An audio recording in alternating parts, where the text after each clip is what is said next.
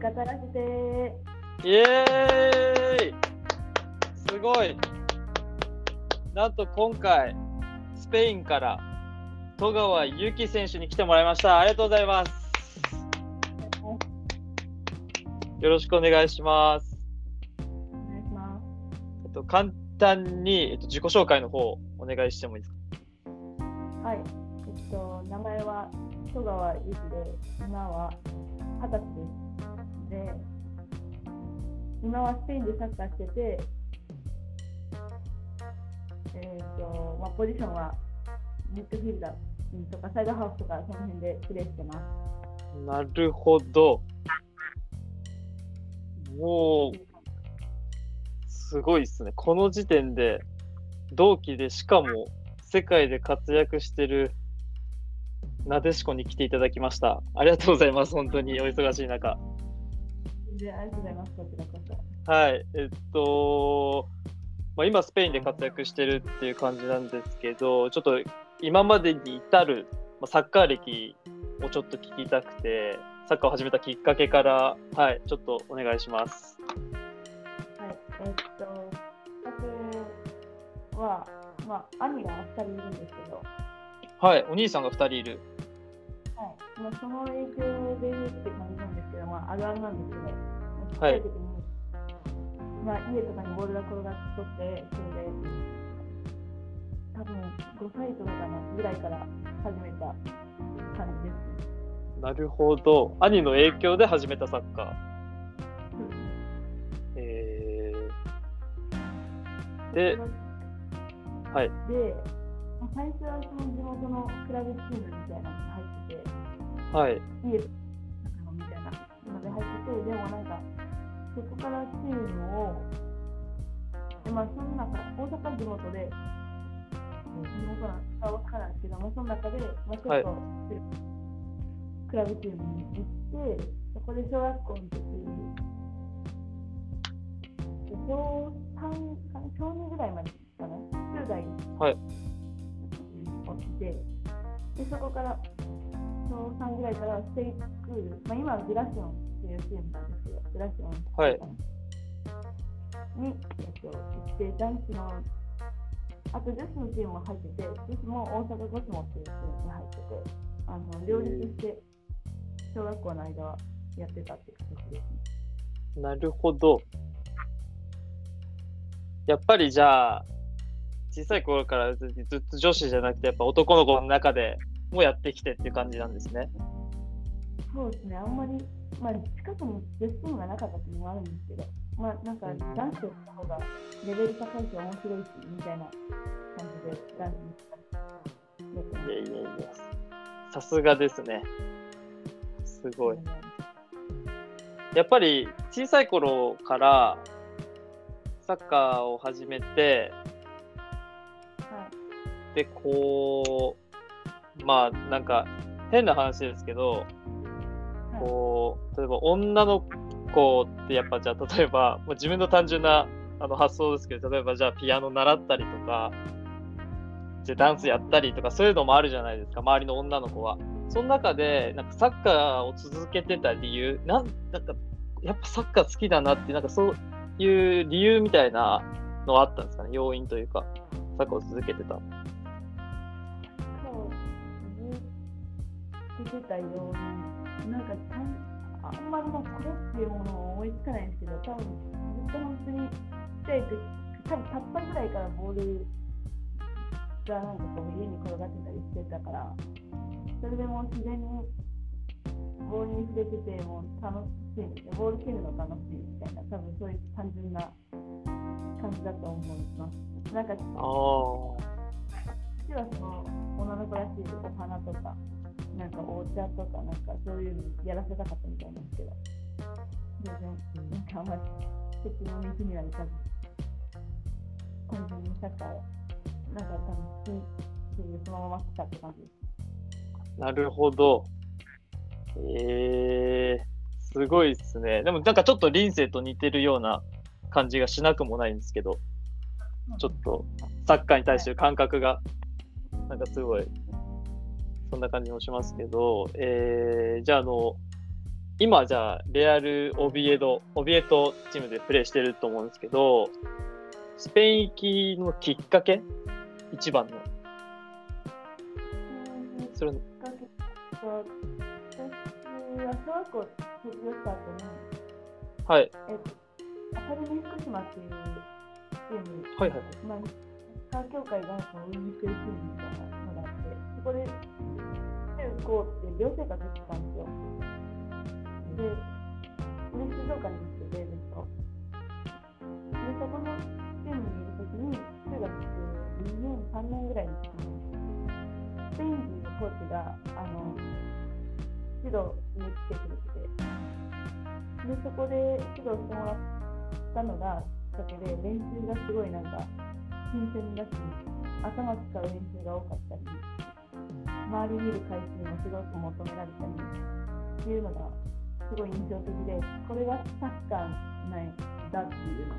のがなんかちょっときっかけとして気づいて、そこでもうスペイン行きたいなっていうのをやき思い始めて、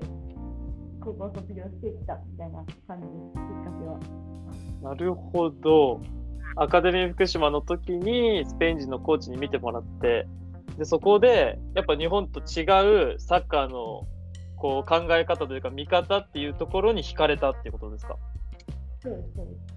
へえ。まあ、自分も、まあ、何回かやっぱこう日本でサッカーやってるとやっぱスペイン人のコーチってこう日本に教えに来てくれることって何回かあるじゃないですか。はい。そこで何回かまあこう見てもらった時にスペイン人のコーチの印象なんですけどやっぱり止める蹴るひたすらめっちゃ言うのとあと練習もただのポゼッションじゃなくてじゃあお前はここからここまでしか動けないからお前もここからここまでしか動けないからとかこう制限もめちゃくちゃ加えながらを小学生とか中学生がすごいやるじゃないですか。そう。うんうん。へーっぱそういう頭使う周り見るサッカーにやっぱ惹かれた。そうですね。半年ちょっと指導してもらってて、その期間でもう、あこれは多分行かないと分かんないことだらけなんだろうなみたいな思って、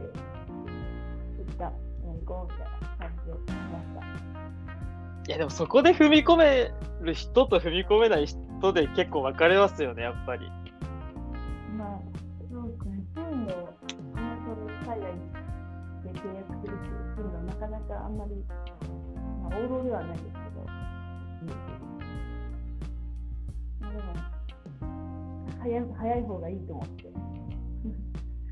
やーかっこいいなー本当に。あまり深く考えてなかっただ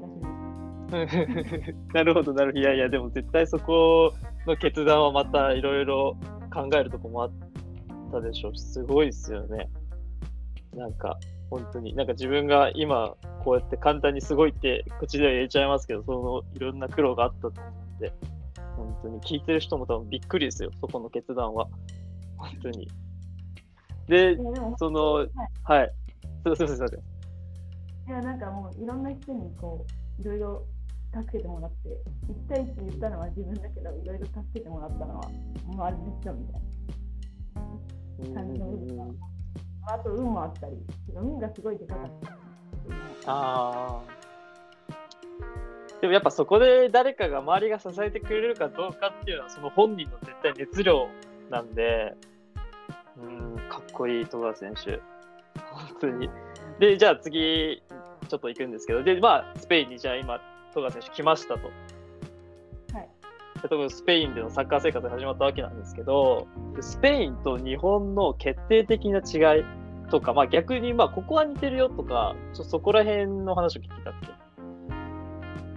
いや違いで言うと、はいあ。の初めの練習とか衝衝撃的に覚えてる違いはその守備のところの球際の強さがもう一番インパクトとして違うなって思ったところで球際。球際の強さがもう全然違う感じなんか削り合いじゃないんですけど例えば、日本だと守備するときって1対1で、相手の前であのどっちでもかわされたときに、どっちでも対応できるように、まあ、止まれっていうのが一名称で。ありますね、アプローチストップみたいな感じで、はいはいはい、言う人もいます、はいまあ、こっちで言うと、まあ、原則はしますけど、もちろん。はい。しながらもう自分に突っ込んでくるみたいな感じなんですよ。こう、足ごとこう来るみたいな。ストップまで、もう周りでに詰めてくるから、そこはなんかこう、危ないなって、危ないっていうか、強みたいな感じのインパクトが一番初めにありました。えーやっぱそこはちょっとこう日本のこう守るっていうところの日本とスペインでやっぱ概念からも違うんでしょうね。やっぱ守るこう防ぐっていう日本のディフェンスと奪うっていう世界のディフェンスそこの違いやっぱあるんですかね。あると思います。あのあっちがちょっと違うみたいな。危ない危ないなって思うの多いし。今やってても、あざとかはもう、シーズン終わるまでは、青タンは消えないだろうね。そうですよね、本当に。多分、人生のブラジルさんももっとやばいと思うんですけど。はい、なんかちょっと臨世から何回かまあ話とか聞いて、まあ、動画とかを見させてもらいますけど、ちょっともう激しさが全然違うですね。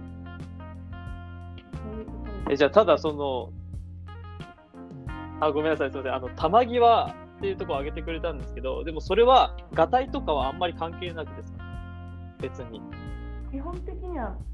たまにはみんな周りは違いますけど、えっ、と、うん、でも体格で言うと、スペイン人って結構、まあ、大きい人はもちろんいますけど、大きい人がほとんどですけど、なんかスペインっていうか、日本人に似たような体型、体格の人も多くて。なんで、そこはなんか、アメリカとかよりも、ちょっと日本、スペインは日本人にちょっと近い部分はあるかと思います。あ、なるほど。えー、そうなんですね。ちょっとイメージがまた変わってきますよね。えー、じゃあ本当にじゃあその守備のその体型とかじゃなく本当に寄せのスピードとかそこがやっぱスペインと日本の違いだと一番大きく感じたところってことですかね？そうですね、インパクトとしては大きかったですね。で逆に今共通点、その体型はそんなに別に大きい人もいるけど、別に日本とそこまで変わるようなことはないって挙げてくれたんですけど、他になんか日本とスペインの共通点みたいなのってありますか？ね共通点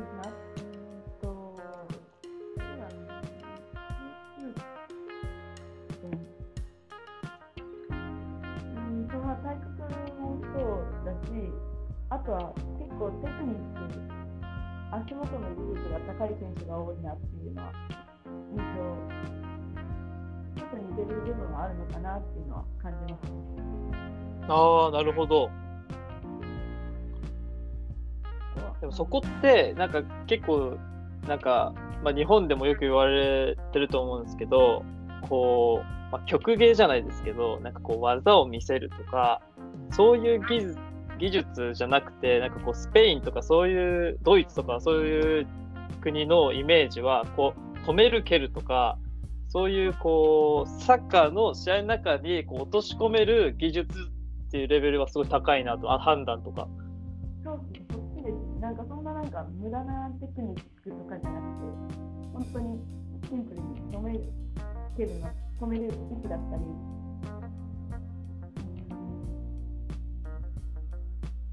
なんか細かい必要な、本当に試合に必要な技術が高いなっていうのはありますね。なんかなるほど、なるほど。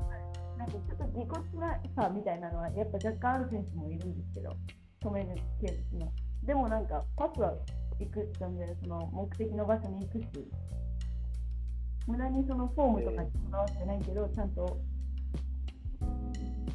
技術は高いなっていうのは思います。ああ、今ぼそっとその言ってるけど、フォームとかはそんな気にしてないって言ってましたけど、確かにちょっと海外、日本の選手ってこう、どうやって蹴るかとか、フォームとか考えてますけど、まずはその、誰にちゃんと通せるかって、そこがすごい重要じゃないですか。なんでそのやっぱフォームとかそういうのはやっぱ結構荒削りじゃないですけど結構いろんな選手がいるって感じですねスペインに。本当に個性が見える感じで、まあ、スペイン、の指導、多分本質的にそのちっちゃい子を教えるときにその蹴り方とか教えないんですよ。もう戦術じゃないんですけど、ポジショニングとかを教えるから、もうそんなところ多分やらないんです。だからあんなにこう、みんな個人バラバラな感じになってるんだと思います。ああなるほど。そっかそっかでも確かにちゃんとちゃんとこう的確な場所に立ってれば止める蹴るよりもそっちの方が大事ですもんね。はい。使えるす。ごいな。という感じですかね。い。やちょっと面白いですね。もうすでにちょっと自分は興奮気味なんですけど。全然ちょっとやっぱ違うんですね、実際にスペインでやってると。そうですね、知らなく感じるところも多いです。じゃあ、まあ、戸川選手が、まあ、スペインで、まあ、そうそうやってこうサッカーしていってこう違いとかを感じて、まあ、やってきてると思うんですけど、まあ、戸川選手自身のストロングでもいいんですけど、まあ、日本人のここがやっぱ世界では絶対通用するってこう感じてるところってありますか？そうですね、全然あります、それは。えっと、例えば、まあ日本人って、はい細かい動きだったり、アジリティの部分っていうのは結構、はい。海外の選手よりも多分速いだったり、こちょっとすばしっこい感じはあると思うんですよ。だだから、まあそこで、うんとまあ、いいスペースで受けたりできれば、全然剥がせる、かわしたりも全然できるだろうし、あとはその基礎技術っていうのは、まあ、スペインもそうですけど、高いと思うので、世界で見ても。その持ってる技術をどういうふうに使っていくかっていうのを向上したら全然世界世界でも戦っていけるんじゃないかなとは思います。なるほど。クイックネスとか今挙げてくれましたけど、まあ、それこそちょっとまあ、男性の方になるんですけど、まあ、リーガーで活躍して、例えば乾選手とか、まあ、ちょっと前、香川選手とかいましたけど、やっぱそういう、こう、小柄でも言ってたように技術がちゃんとあって、で、クイックネスは絶対日本人は通用するから、あとは立ち位置とかそういうところの自分の中での確認とかがやっぱ重要ってことですか？そうですね。そうだと思う。なるほど。やっぱそこは試合中も練習も立ち位置とかってめちゃくちゃ言われるってことですか？さっきから言ってるってことは。うんいやもうこの年代に多分育成年代はすごいそういうのを細かく言われると思うんですけど私とかがやってる年代はもうトップのところなんでその結構試合に向けた戦術の練習が多くてでそこまでそんなにポジショニングがどうだこうだっていうのは言われないんですけどまあでも育成年代にはよく言ってる印象はあります。へえそうなんだ。私たちはもう本当に次の試合の相手に対してどう戦うかっていうこの、うん戦術の練習じゃないですけど確認だったりっていうのがえメインでやってますね。なるほど。すごいな。え、じゃあ、あちょっとまあ、あの、質問がいきなりガラッと変わっちゃうんですけど、ちょっと気になるのが、やっぱ日本の女子サッカーってまだまだこう、まあ、設備だとか、まあ、人材、コーチとかそういうのがまだまだ足りてないっていうのはずっと言われてるじゃないですか。で、スペインの今、あの、戸川選手が所属してるチームっていうのは、コーチとかスタッフとかっていうのはもう結構充実してる感じですか？そうですね、今のスタッフの活動と、まあ、チームの、あのーコーチングスタッフだけでいうと、監督、監督、コーチ、うん、あと、第二コーチみたいな感じで、コーチがそのフィジカル面を見て、戦術面を見てて、もう一人その、それとプラスでもう一人コーチがいて、えー、と、あとはキーパーコーチと、あとトレーナーと、あと、オペイロってあの荷物の管理とかしてくれる人ですね。まあ、グラウンドにいるのは、そういう感じでやってえー、いや、でも、本当充実してますね。結構充実してますね、アナリストとかって結構スペインとか、まあ、ポルトガルとかもそうですけど、結構サッカー面でその文化的な面もありますけど、すごいこう、アナリストって重要視されてると思うんですけど、アナリストとかはいないんですか？あの SNS、まあ、SNS 担当してる人がずっといてて、練習に毎回毎回行ってて、その、まあ、ちょっと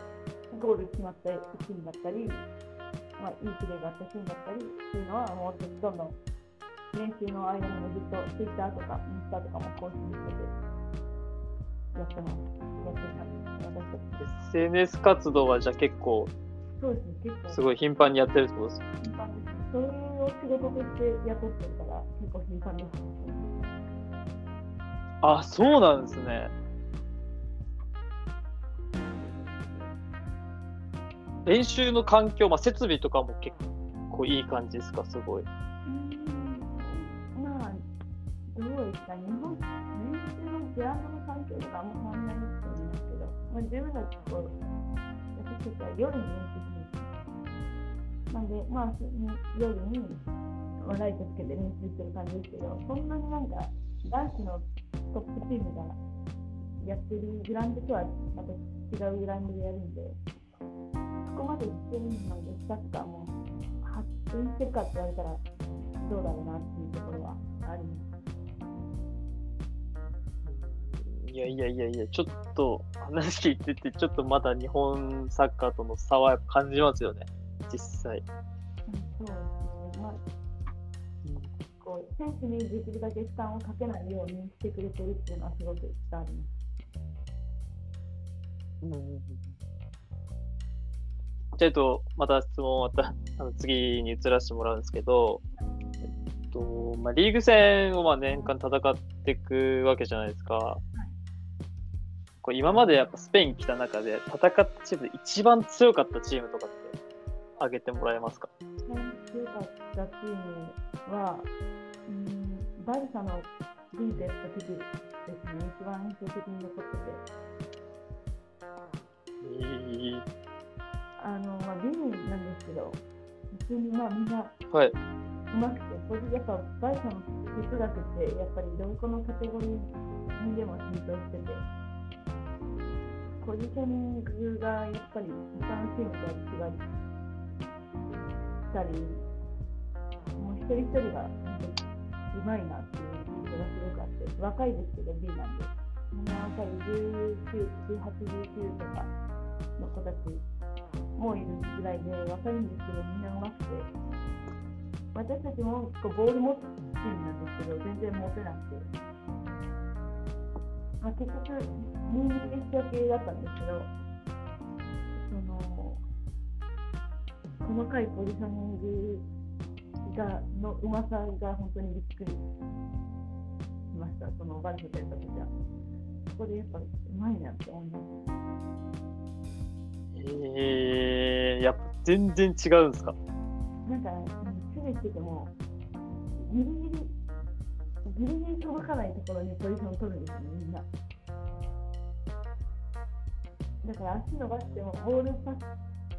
通って、足伸ばしてもギリギリ届かないみたいな。ちょっとなんかは、ああ、なるほど。はい、腹立ってくる感じのポジショニングを取られて。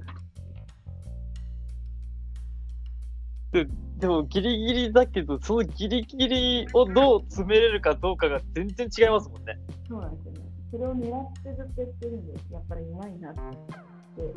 思いました。えー、なるほど。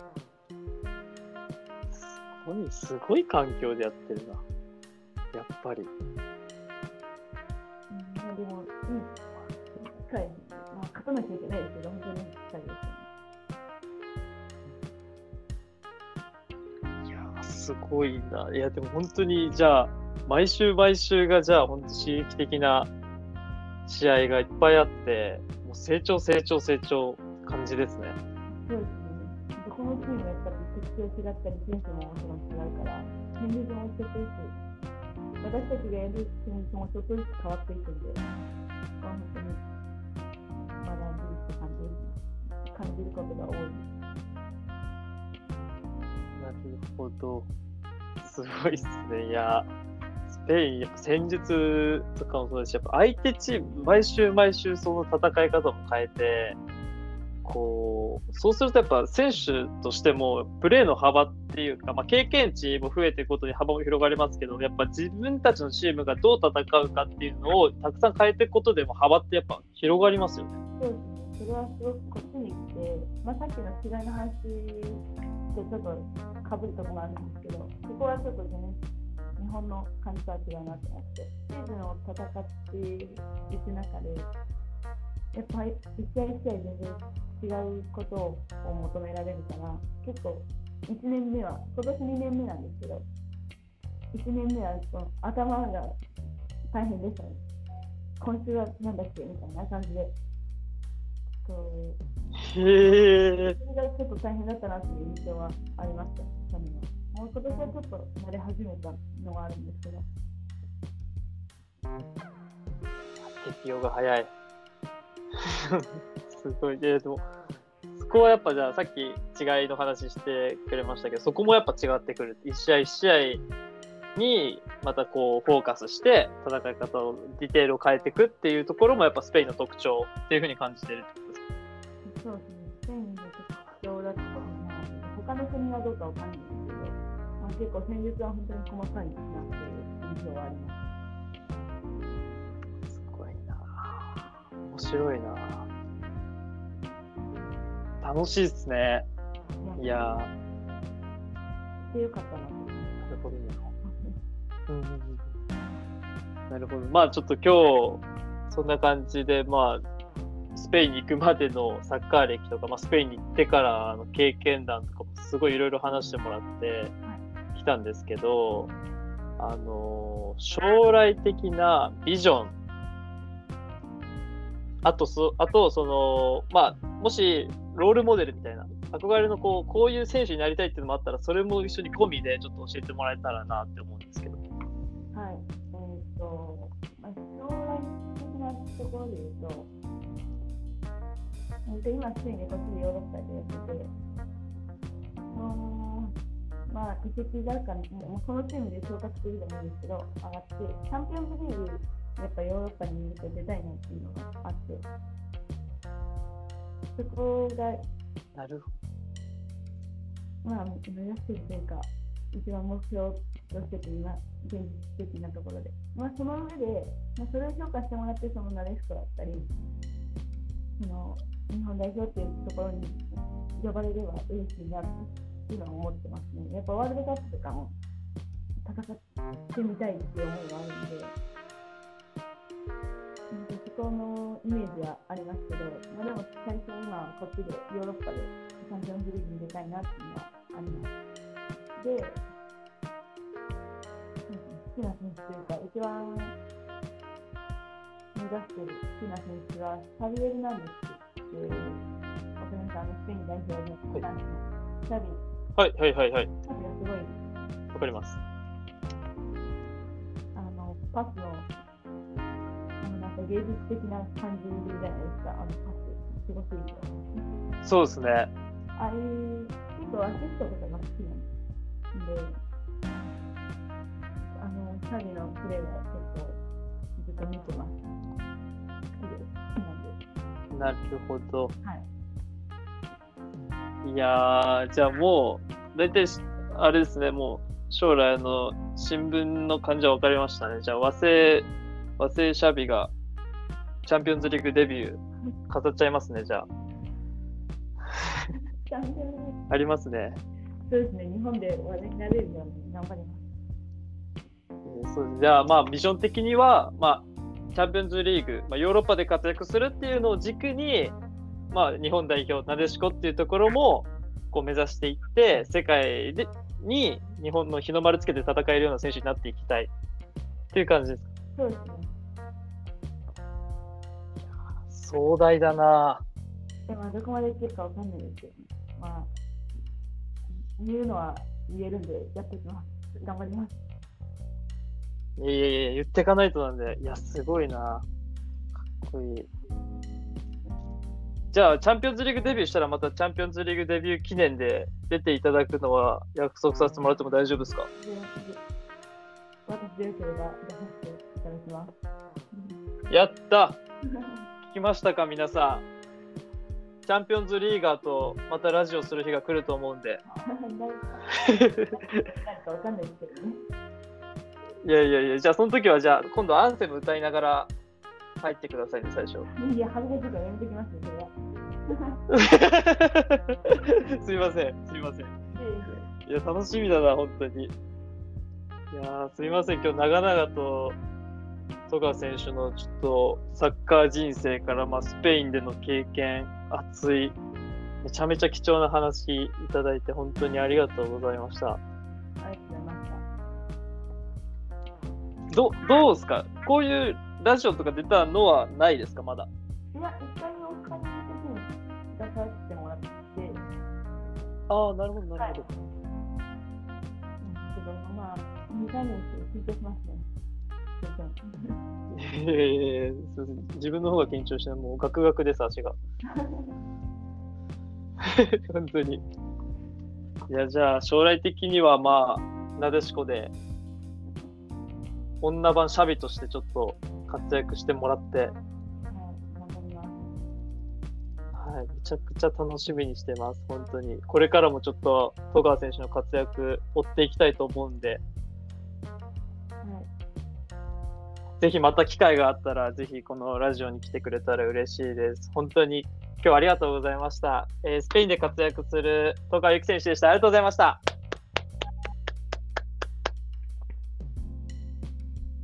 ありがとうございました。はい、ありがとうございました。